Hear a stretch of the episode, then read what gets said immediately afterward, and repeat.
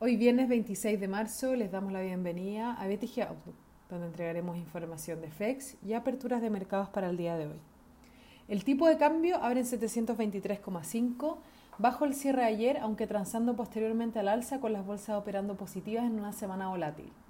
El apetito por riesgo vuelve por el aumento de la meta de vacunación por parte del presidente Biden, que planea administrar 200 millones de vacunas hasta fines de abril y luego que la Fed anunciara que liberará a los bancos de las restricciones para repartir dividendos impuestas por la pandemia.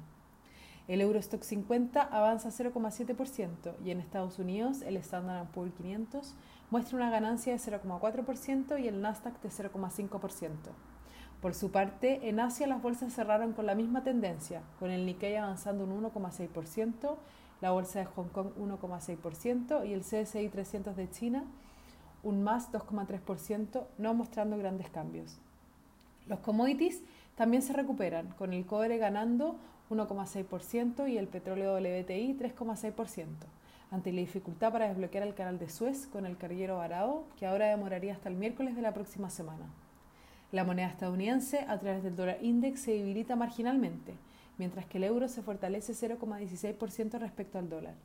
Por su parte, la tasa del bono del Tesoro de 10 años se encuentra en 1,67%, subiendo 3 puntos base en comparación a la jornada previa.